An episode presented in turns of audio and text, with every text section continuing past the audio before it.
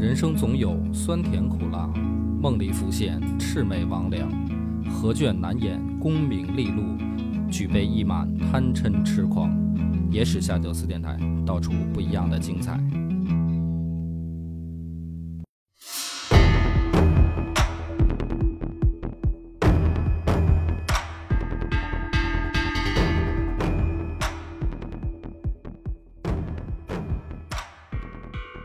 大家好，欢迎收听《野史下酒》，我是主播恶霸波。我是默默，高丽这件事儿，我们上回留了扣啊，他一直没有完，就是唐太宗，他一直对高丽贼心不死啊，这个用词不当，或者说一直叫这个 踌躇满志吧。于是呢，这个没过多久，他就又想东征高丽，因为上一次没完成作战目标。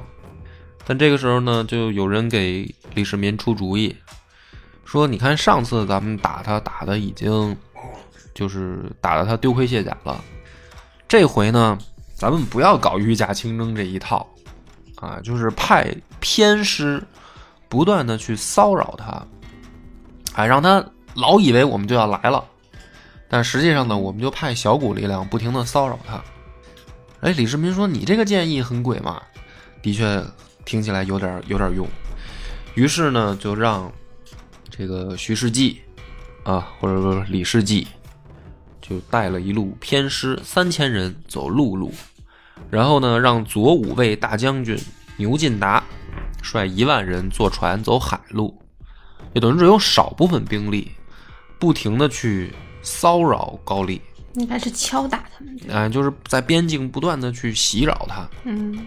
这个我们玩那个即时战略游戏就知道，骚扰是很重要的啊！没事过去偷偷杀人一个农民啊什么的，拆人一个 瞭瞭望塔什么的，大军不到，但是让敌人疲于应付。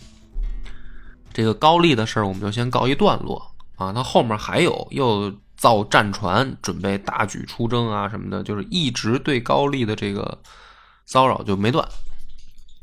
同时呢，这边有一个消息。就是李世民有一天啊，突然想起来说：“这个天竺好长时间没露面了。天竺是哪儿呢？就是现在的印度。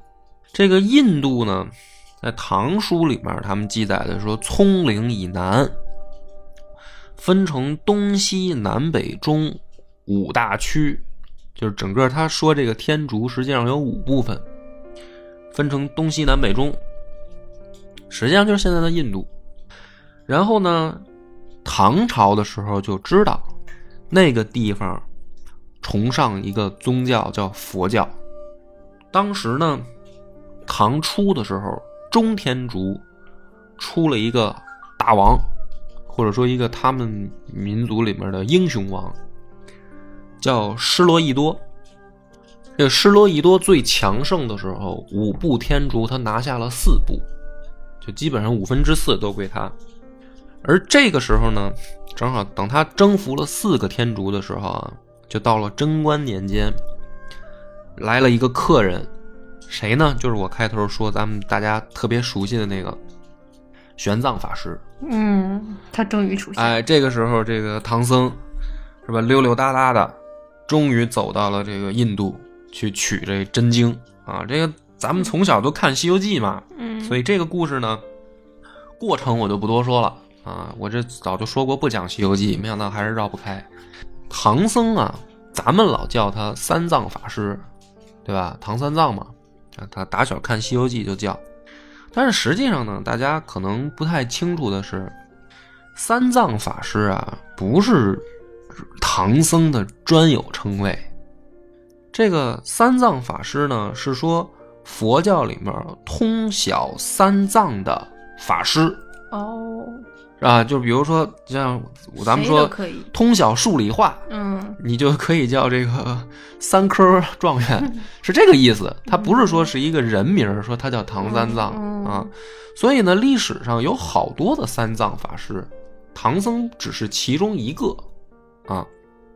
那么这个时候呢，唐僧来到了印度。也就是当时的天竺，见到施罗伊多以后呢，两个人就开始聊。施罗伊多呢听说过遥远的东方有一个强盛的帝国，啊，他这个时候两个国家没有正式的互相建交，但是并不是说不知道对方的存存在，因为也有他们他们那边的僧人往东土那边去，虽然但是很早就来到过这个中原地区，比如最早来的这个呃鸠摩罗什法师，也是三藏法师。鸠摩罗什来的时候，当时还是就是晋朝已经衣冠南渡到南方，北方是后秦的时候，鸠摩罗什就已经来到过后秦的这个帝国，然后翻译过大量的经文。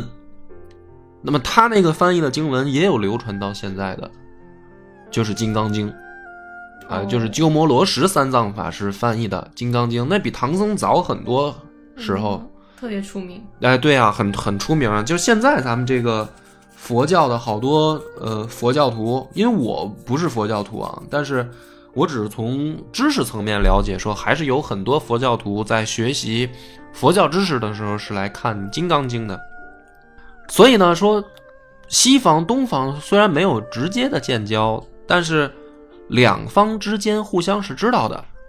所以呢，这个时候这个施罗易多就问玄奘法师说：“听说你们那边有一个强大的王朝，出了也是一个英雄之主啊。可能我觉得古人这个到某一个层面上混到一定地位了之后，有点这种天下无敌，然后听说英雄还有点英雄惜英雄这个意思。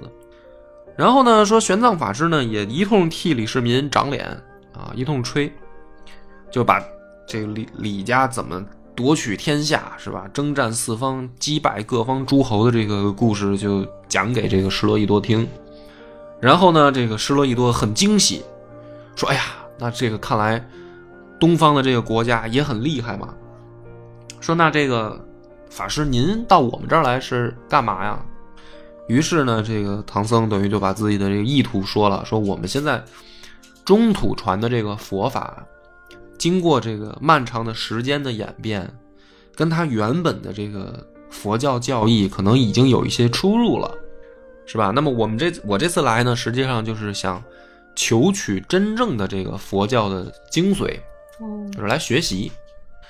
那么于是呢，这个玄奘之所以能在这个天竺境内啊，去大量的采集资料，是吧？学习这个佛法，某种程度上来说是这个施罗易多给了他很大的帮助。帮助到什么程度呢？说最后玄奘法师采取这个经论六百五十余部，哎，这里面呢没有猪啊，没有猴，没有大壮，没有白龙马帮他运，哎，主要就是施罗易多派人，就是带着唐僧帮他运回来啊。你靠这一和尚是吧？六百五十步，那基本上就没希望了。那么这个时间就是咱们就是说是贞观年间嘛，等于施罗易多的使者随着玄奘法师就来到了东土大唐，见到了李世民。然后呢，这个李世民一看这个书上啊，说这个和尚回来了，还带一大堆使者，看不懂，哎，看不懂这个所谓的梵文，是吧？说这是什么王啊？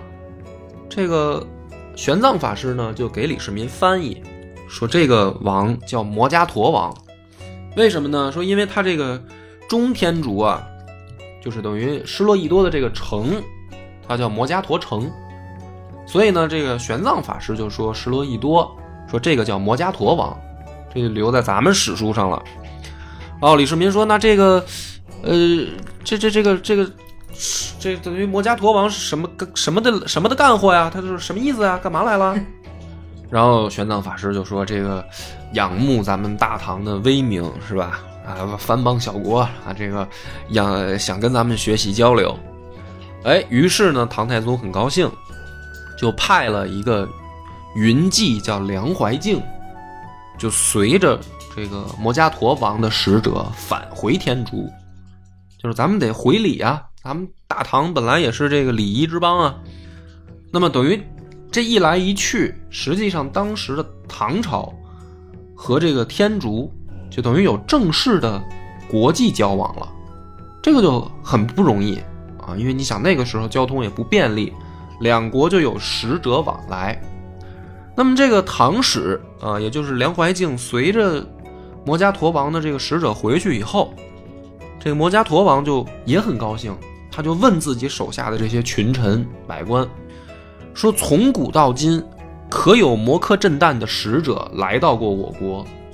那他嘴里面这个摩诃震旦就是中国，就指的我们嗯，证明啊，就是说对，就是说我原来我们在人家嘴里叫摩诃震旦啊，这个这个名字也确实是猛念快了，以为骂人呢。嗯 是 啊，啊，然后呢，他手下这帮大臣就说：“哎呀，那这个没有啊，是啊，这个大王你才是真正的，是吧？自古以来的第一人啊！想不到连外外外朝都来这个拜见你。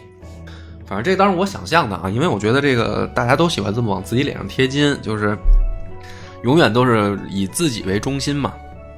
于是呢，这个摩加陀王也很高兴，就是这施洛伊多。这个时候呢，就再次派使者再回访大唐，哎，而且呢，这个时候书里面记载啊，他们带回来一个宝物。我觉得说有这个兴趣写小说的啊，写这种古代的这个奇幻小说的，可以在这里面找灵感。说当时陷入大唐了一株叫火珠玉金菩提树，你听这名字就很拉风，对对，但实际上呢，我也不知道是什么玩意儿，可能可能就是个草本植物吧，啊，因为菩提树本身没有这么个玩意儿，你知道吧？就是佛教那个故事里面说，这个释迦摩尼啊，在这个什么菩提下面，这个什么这个冥想，然后开悟，然后领悟了宇宙的真理什么的。然后还有武侠小说，这个菩提产菩提子，还可以当暗器什么，这些都瞎掰，都没有。实际上，真实世界里没这玩意儿。所以呢，这个火珠玉金菩提树到底是个什么东西啊？因为我这个本身对佛教就不了解，不是很是个很厉害的东西。嗯，对对我对这个植物就更不了解了啊。这个有懂的朋友呢，可以在评论区里面不吝赐教一下，是吧？这个但是也作为一个补充嘛。反正我是不知道这是什么，我只能把它往那个玄幻方面想啊。那么两国交往以后呢，这不就等于互有文书啊也好，语言啊就要沟通，尤其是什么呢？就是唐僧等于带回来这六百多部经卷，这六百多部经卷没人看得懂，啊、只有他看得懂，因为他是在这个天竺，也就是说印度学习游历了一圈，他很熟悉那边的语言了。于是呢，李世民很高兴，说这个既然高僧取回来这么大大量的佛法，这他也知道这个很很宝贵啊。说那这样，我给你开辟一个地方，啊，给你开道场，然后你来翻译这些经卷。你是想开宗立派也好，还是你想怎么样？我就以政府的名义资助你。于是呢，实际上唐僧回来以后，就是等于日夜不停的开始翻译他取回来的这些佛经哎，就是佛教的这个真正的精髓。他在印度等于收集来的这些很宝贵的经书，他就开始翻译。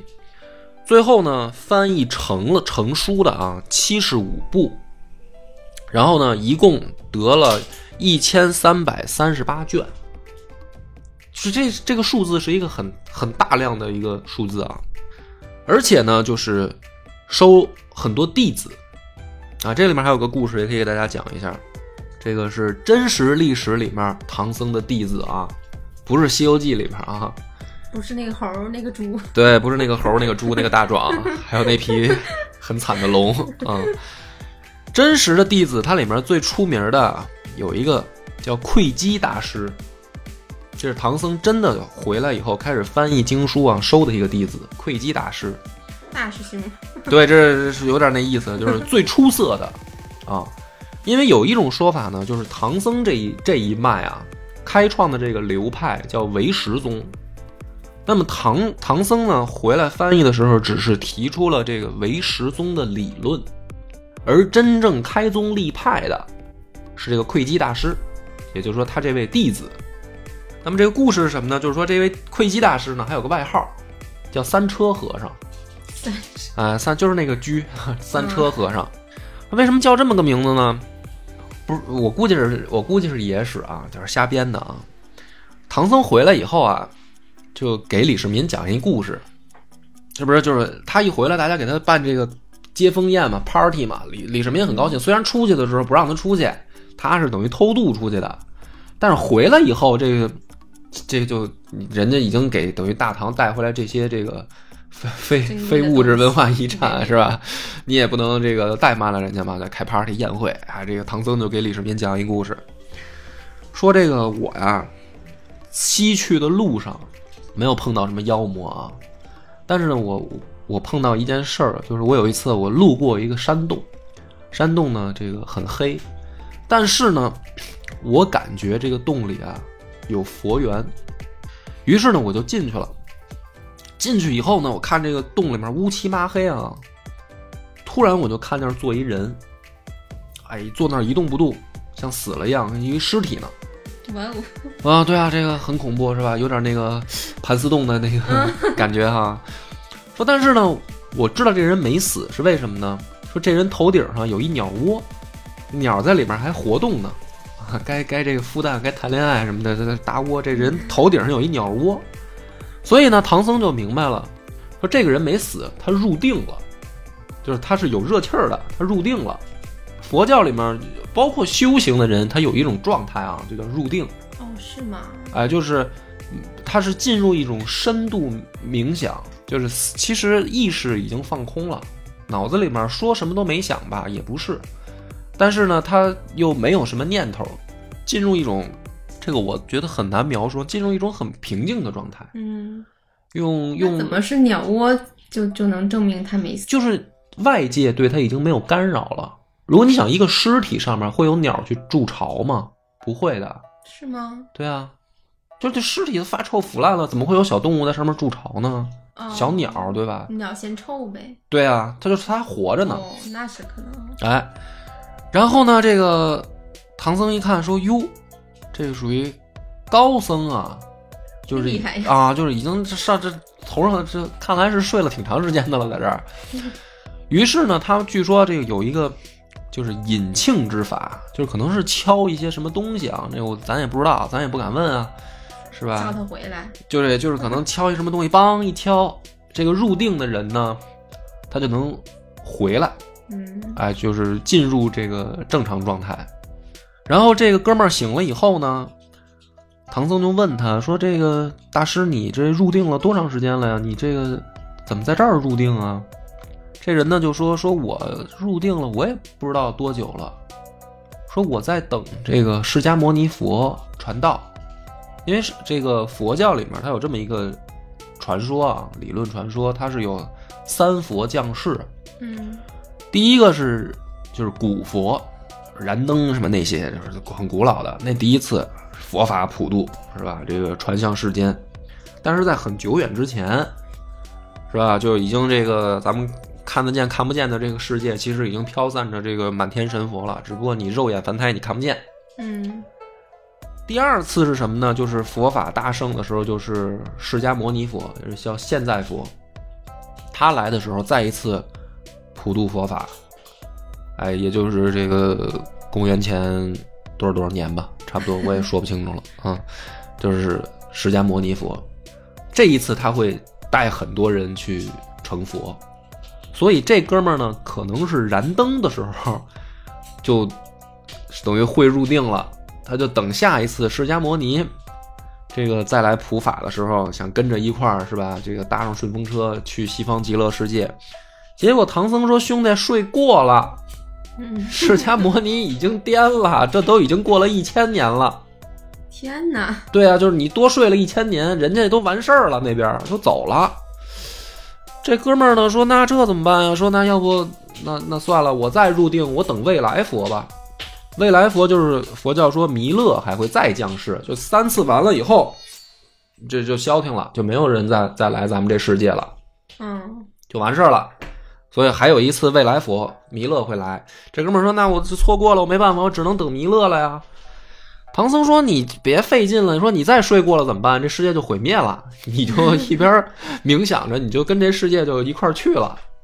说你这样你也不用等他们了，说我就是去这个天竺求取佛法真经，等等我取回来以后呢，那个你啊，你去长安投胎，你找一个那个帝王之家，你投个胎，回来呢，我就肯定也得在上皇帝那儿报道，完事儿呢，我就收你为徒，你跟着我一块儿，咱俩修炼就是成佛，你看好不好？要不然你睡睡过了，你这也不叫睡过，就是你入定再过了，这事儿就干了，还没人叫你，是吧？这哥们儿一想呢，说行，你说的也有道理，那成吧，那我就投胎去吧。他就唐僧就继续西去了，这哥们儿就估计就投投胎去了。李世民说：“你给我讲这故事干嘛呀？就是什么意思？我没有太听懂啊。你的意思是朕是投胎那个啊？”唐僧说：“误会了，陛下。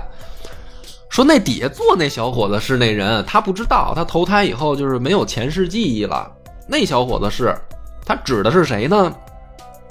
是尉迟恭的侄子，叫尉迟洪道。”哦，是一帅小伙啊，这个当时啊也是出落的一表人才，说有四样精通：吃喝嫖赌抽，呃，吃喝嫖赌四个啊，没有抽啊，吃喝嫖赌样样精通，长得也很帅。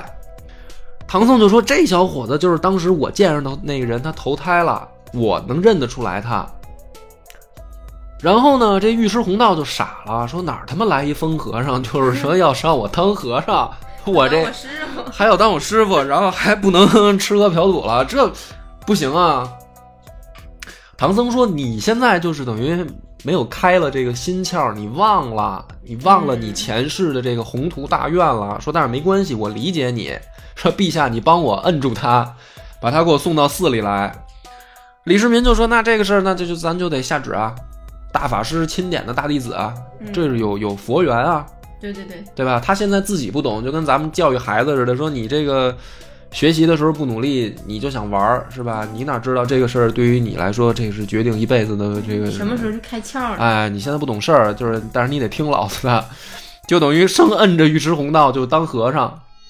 但是尉迟洪道呢也说那也行，说那你那我要非当和尚呢，我有个条件，对吧？因为这不是我自愿的，你总得让我谈条件吧，对吧？我有一条件，我要带三车东西进寺庙，哦，一车肉，一车酒，一车美女。一车美女，对，就是你得让我让我你得有个缓冲期，你不能说咔嚓就戒了，这我受不了。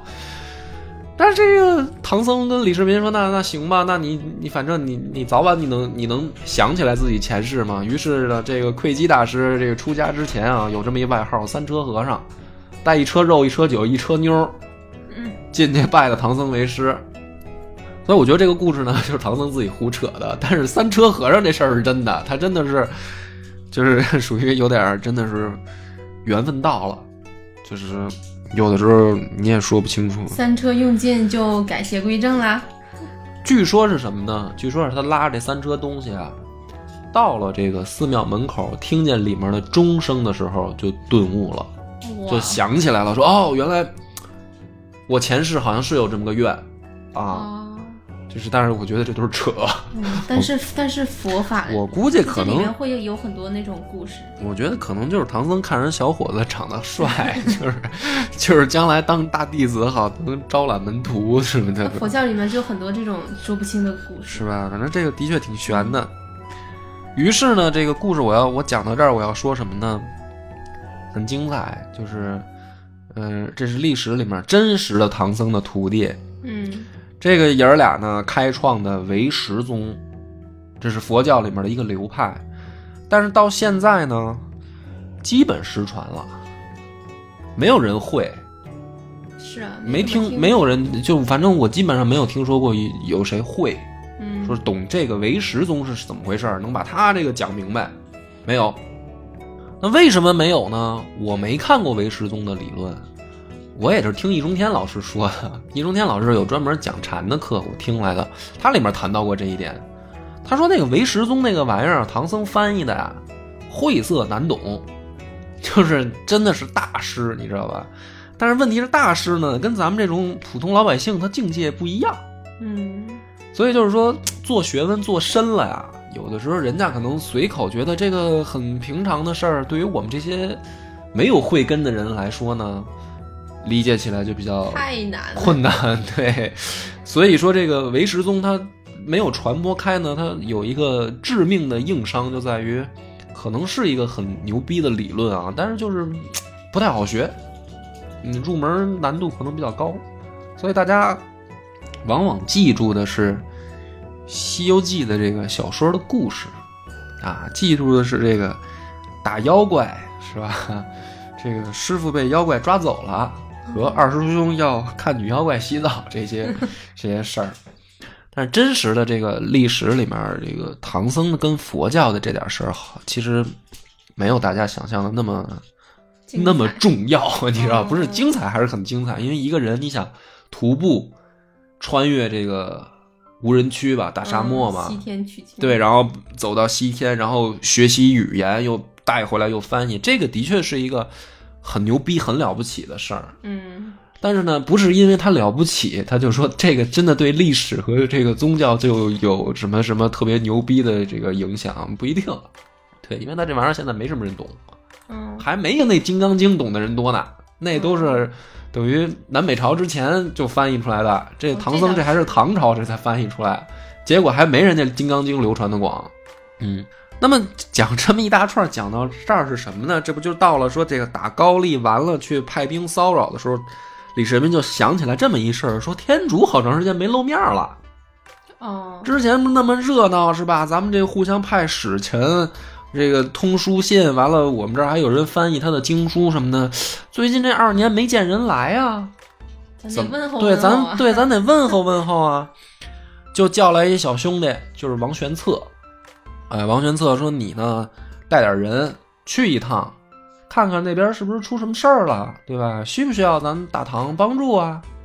于是呢，这个王玄策带了一个副使叫蒋师仁，啊，带几十个这个骑兵，就踏上了西去这个天竺的道路。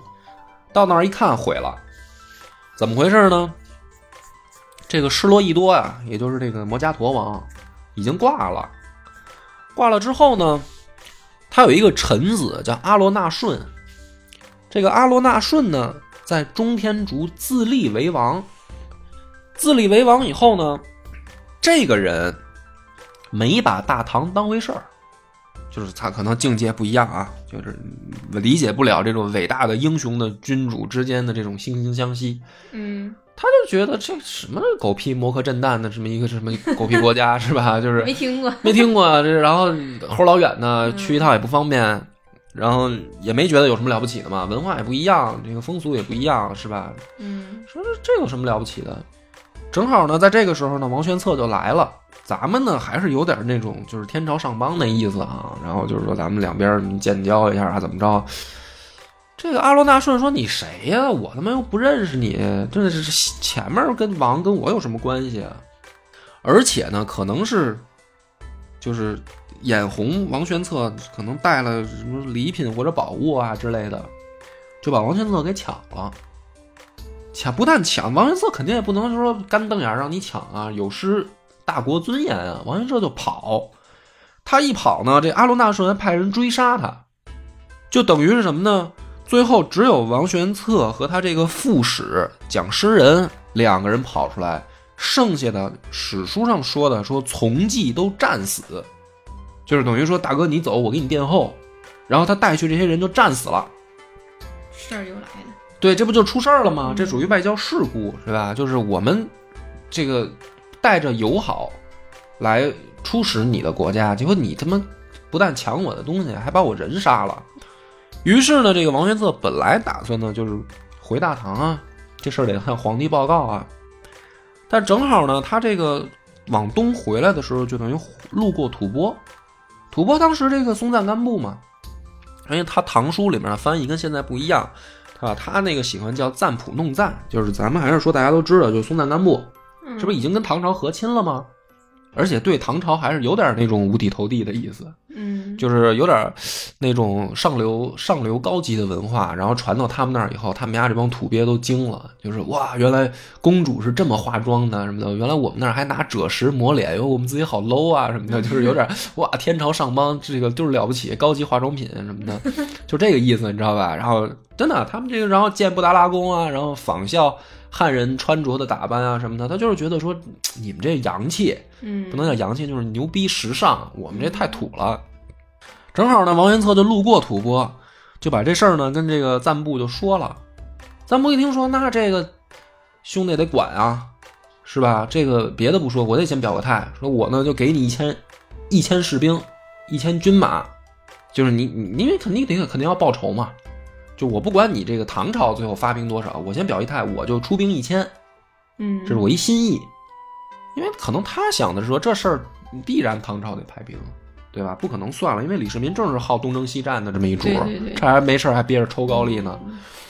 然后呢，这个王玄策呢也挺逗，他一想说，那我回去，我跟大哥报告说，我让人揍了，这也多没脸啊！我现在手里有兵了，我打回去吧。于是呢，他开始向这个西方诸国发出檄文，说这个就是等于这个天中天竺的这个阿罗阿罗顿萨，这这这这这这叫什么来着？阿阿罗那顺无礼 啊！我现在呢，这个跟吐蕃联联军，他比较吹牛逼嘛，就是我们大唐跟吐蕃联军要回去抽他，有没有自愿自愿加入的？实际上他没人，都是吐蕃的人。然后呢，这中间呢还有一个国家叫尼泊罗国，啊，这个大家也可以去百度一下，对应的是到底是后来的哪国啊？因为这我也记不太清楚，反正有这么一个叫尼泊罗的国家。一听说这好事儿，说大唐吐蕃联军要抽天竺，他还不是整个天竺，是中天竺有一部分嘛。我们参一股，说我们出兵七千，实际上他这股最大，他以为他是蹭别人的是吧？嗯实际上他出的最多，一共八千人，就在王玄策的率领下就杀回中天竺了。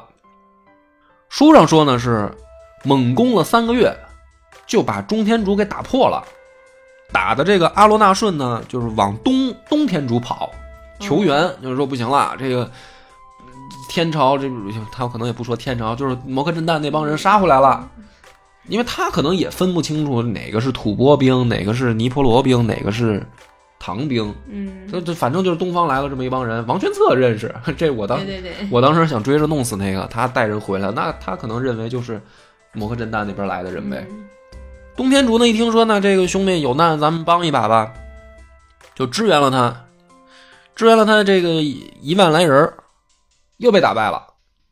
然后呢，这个时候就把这个阿罗那顺给活捉了。然后东天竺的这个王马上开城就是劳师，因为本身不是他正面作战，他是我资助这阿诺拉纳顺。后来一看呢，说这是误会，兄弟，嗯，原来他是一坏人，是吧？他蛊惑了我，啊！我为了表示歉意，我赶紧给你输送这个物资，什么牛马。据史书上说是弄了三万头犒犒劳这个远征部队，实际上没他妈一个唐朝人，就除了王玄策跟蒋师人，都是对，都是吐蕃兵跟尼泊罗兵，犒赏他们。然后呢，王玄策就把这个阿罗那顺押回了长安，就到这儿为止，就把这个前因后果，因为唐太宗不知道，唐太宗一直就是说天竺好长时间没来人了，我派一兄弟去问，嗯对对对然后我就等就信儿啊，问候一下，谁知道中间出这么多事儿啊？然后呢，这这这个王玄策回来一说啊，我还这个把他们等于国家这王给逮回来了。唐太宗很高兴，说：“哎呀，这个我要法网网开一面啊，免免这人不死。”因为实际上他压根儿也没有没有这个打算嘛，就是等于王玄策自己就把事儿办了，说：“那我就免你不死吧。”然后呢，就说这个，你看我们这个天朝上邦就是宽宏大量啊，你们这个犯错以后呢，我们也不计较，对吧？那这个时候呢，就有幺蛾子，什么幺蛾子呢？就是唐太宗李世民就看见这阿罗那顺旁边站着一个人，有点仙气儿，这个就问这人说：“这你是谁啊？”然后这个旁边这个人呢，叫纳罗尔沙婆沙婆妹，反正肯定也是音译过来的，我估计译的也不准啊。这人到底叫什么我也不知道，是吧？书上写叫纳罗尔沙婆妹，纳罗尔沙婆妹？嗯，那是 pre，嗯 可能是这样。pre 就是对，这 pre 呢就说说这个，说我呀，我会炼丹，我能长生不老。哇哦，哇哦，唐太宗说我就追求这个，嗯，对呀，啊，没开玩笑，真的就是说这个，你说那你活了多少岁了？就是你不是长生不老吗？你你现在多少岁了？这哥们儿呢，反正满嘴云山雾绕的说，嗯我也记不清楚了。反正那会儿，嗯、我有印象的，好像这个是反正提人儿呗，往得往先秦提了，肯定。对，就是得往秦朝以前提了。我听认识谁谁当时跟我吃过大酒，喝多了也吐，那也不行什么的。唐太宗一听就傻了，说：“我操，这都古人啊！”说大师，大师呢说这个，那你能不能教教朕啊？这个给我也练练丹啊。这个一炼丹呢，主要就是两两个事儿啊，你就反正你就记着吧。这个古古时候这书上啊，一出这事儿，炼丹啊，它准有俩事儿，一个呢是长生不老，还有一个就是壮阳。嗯 就是古代帝王只要跟丹一沾边儿，就这俩事儿。嗯，就是这丹好像就是有这个副作用，你知道吧？副作用是长生不老，主要是壮阳啊。完了，唐太宗呢就说说这个晚年的这个我最近朕啊，这个长恨精神不济，未能变育妃嫔。你看这个词儿“变育妃嫔”，就是不能把他们都给啊霍霍了，不不得劲。说能不能给我弄点妙药什么的吞服？这个朕强身健体。完事儿呢，这个就开始炼丹。炼丹完了以后，这个说太宗吃了以后，一夕能育庶女啊，就是一晚上哎，换仨宫啊，这个什么这个翠微宫、什么玉华宫，就是转转转转着圈儿睡，这段怎么有点不正经？是吧？听起来很不正经吧？对，我觉得这个就是个讽刺这个李世民，就是我觉得也没那么夸张，但是可能会有这个事儿。啊，你想他也没什么别的追求了，这嗯就统一了是吧？也是，打谁谁都服，就剩一高丽先骚扰着呗，嗯反正也不能出去。反正就他是一精力旺盛的皇帝，肯定。但是说这没没有用武之地了，是吧？按照咱们这个，我这种人就比较庸俗啊。这个其实还有很多可研究的，比如政治经济学呀、什么的。这个、啊，行行行，知道了知道了。对，就是 这帝王嘛，肯定他会想比较高深，但是我觉得他可能应该是没什么事儿了，就是想床上这点事儿了。然后书上也这么写的。然后这个身体呢，也也也不太好，就是肯定不能好啊。就一开始可能还行，嗯是吧？越吃越不行呗，身体越 low。然后呢，这个时候就是说这个有一天就出事儿了，这个天就是天象啊，它有它相当于有一个那种就是相当于什么司天监呀、那种部门，嗯。这属于这个高科技天天文天文学家，对，就是报报告。报告说这个太白星屡现，太白星在古代它不是什么这个好星。嗯。啊，就是你不要以为是《西游记》里面请孙猴上，那请孙猴上去也不是什么好事儿嘛，太白星一出现嗯对对就不是什么好事儿，太白星老出现，说这不是什么好事儿，说这个什么意思呢？这个部门的总结说，说这个我们占卜出来女主当昌，就是将有女主当昌，所以它不是好事儿。哦，然后呢，这个它也有秘密情报部门啊，在民间搜集，说最近民间流传什么呀？因为这个玩意儿打那个汉朝时候就有谶言谶语在民间流传，嗯这个东西呢，你不能说它迷信啊，它有有的时候呢是一些呃信号。你比如说这个古人他比较迷信，造反之前他总得吹一些自己妖魔鬼怪的这个神仙鬼怪的事儿嘛，嗯是吧？对对比如刘邦这个斩白蛇起义，嗯那你在民间你搜集这些东西，说那儿又出这妖事儿了，那没准就是有这心怀不轨的人嘛。嗯所以就说民间最近流流传什么呢？说有有三句话，说唐三世后，女主武王代有天下。这个我觉得啊，就也绝对是后世文人在这儿开始胡咧咧了，这不太可能。可能就是武则天让写的，是吧？呃，有可能，这倒是有可能，这就是可能不是李世民改的了，嗯这就是他再往后的改的。完事儿呢，这个李世民就琢磨说：“我操，这准了，三三代以后，哎，这个武女主武王说，这咱们这现在这谁符合这条件呢？就找着一个五位将军，叫李君宪，小名叫五娘。你说也不知道这爹妈起这缺德名 叫五娘，一大大大老爷们儿，小名叫叫五娘，娘子的娘还是啊？而且呢，这兄弟最惨的是他还是武安人，叫籍贯武安人，然后封的呢是五连县公，就等于这个两个都带五字儿。嗯，李世民一琢磨说：“那就是你啊，孙子！”就是下密旨给办了，只替武则天挡刀就了。暗杀了。暗杀以后呢，还不放心，就问李淳风。这咱们讲推背图，我讲过李淳风、袁天罡俩神棍啊，就问李淳风说：“杀的对不对啊？这人是这个这谶言是吧？这个这什么司天监算出来那个是不是对应的李君羡啊？”李淳风说：“好像不是，兄弟，查错了。说这个我推算了一下啊，这人现在就在宫中，这就是胡咧咧啊，大家当一乐听，别当历史听。咱们本来就是野史下酒啊。说我算的更准，这人不但现在在宫中三十年，就给你报一准数，三十年这这人就要夺你李家天下，而且呢，可能要断你子孙。哇！李世民就惊了，说：“还有那那这怎么办啊？说你能不能给我算出来这人是谁啊？我现在就给他弄死不就行了吗？”嗯然后呢，李淳风是这么解释的，说天数已定，人不能为。啊，就是有点那个，大家小时候看过《风云》吧，是吧？就是那熊熊帮主说老夫定要胜天什么的，就这种人呢，一般这样的话就是招雷劈，属于用电大户啊，就是劈死你都不 不为过。对，就是他就给他解释说，天数天数已定，人不能为是什么意思呢？就是说你现在找这个人，你把他宰了。嗯老天爷也会再把这个天数降到另一个人身上，嗯，就是他会来的更狠。哦对，就是说，你不要以为说老天爷就给你安排了 A 计划，就是 B、C、D 都给你准备好了，你是斗不过他的。你以为你杀了 A 这事儿就完了，实际上 B 更狠，就命中注定，就是哎这事儿。就得有。所以呢，李淳风的意思就是说呢，你按照这个日期日子推算啊，再过三十年啊，你比如说这人现在还小啊，咱就算他二十岁吧，因为他能入宫了。嗯他要不是你的，本来就是你的子孙，但是既然说了要杀你子孙，对吧？不能不跟自己杀自己嘛，就是肯定不是你子孙。